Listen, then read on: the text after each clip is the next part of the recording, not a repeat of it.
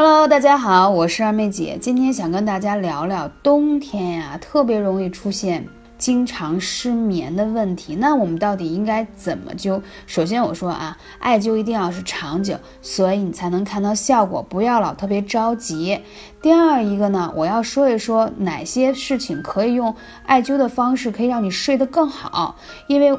在这个失眠过程当中，失眠久了就特别容易得焦虑症和抑郁症。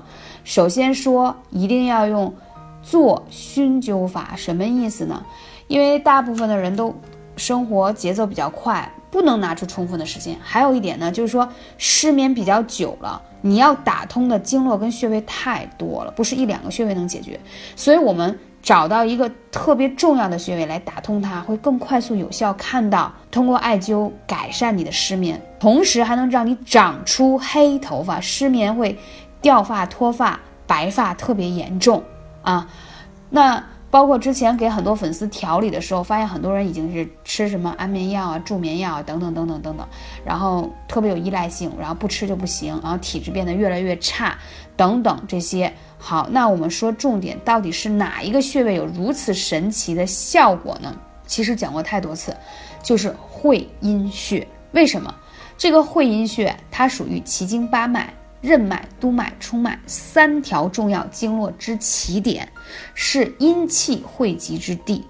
为什么要讲的这个穴位啊？你会发现今年很多课程，二妹姐会针对一个穴位讲的特别深入。因为啊，晚上睡不着都是阴虚体质，我不知道你们有没有这种感受啊？晚上越睡不着越燥热，有时候手脚心还容易热，然后呢翻来覆去睡不着。所以说阴虚是什么意思？就是说你的阴气不足而导致的。所以我们更加要去什么补阴？那会阴穴是阴气汇集到这一个穴位的最重要的穴位啊，把阴气补好了。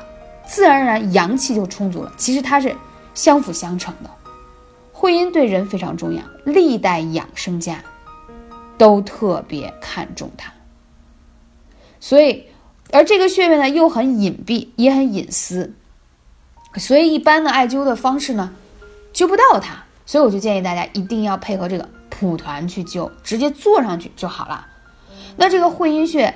要每次灸多长时间？一定不能少于四十分钟，大概里面放的艾柱是不少于四柱。你会发现全身手脚温暖，慢慢发汗。因为冬天呢，本身不建议大家出太多的汗，因为冬藏嘛。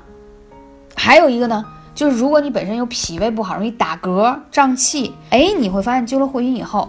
浊气排下去了，就是通过排气排了，就不再有这个打嗝的状态。还有呢，一开始在调整过程中，你可能会发现，哎，我今天怎么排气排那么多，或者是打嗝多，都是好事儿，因为呢，你体内有寒浊，还有一些不通畅的地方啊。通过这个灸透会阴之后呢，把这些都排出去，人就轻松了。只有你这些浊气排出了，你躺在那儿睡觉，讲白了才能睡得好。然后经常艾灸这个会阴穴，能疏通体内的脉结，促进阴阳之气的交接与循环，包括一些你的生殖系统啊，还有生理啊，都特别好。比如有痛经的，有痔疮的，有便秘的啊，白带异常的，尿频的啊，妇科炎症的，宫寒的，哎呀，这个这个会阴穴好处太多了，还有它安神。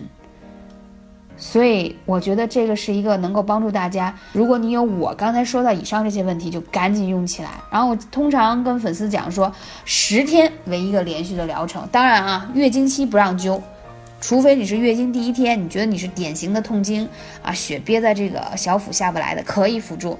除此以外，月经期是不能碰艾灸的。还有包括手脚冰凉，都特别有效。灸透了这个会阴，你会发现气色也红润了。身体也好了，睡得好了，黑头发都能长出来。如果你有更多关于睡觉、睡眠障碍的问题啊，还有就是脾胃的问题，可以来问二妹姐，微信是幺八三五零四二二九。感谢你们，下期节目再见。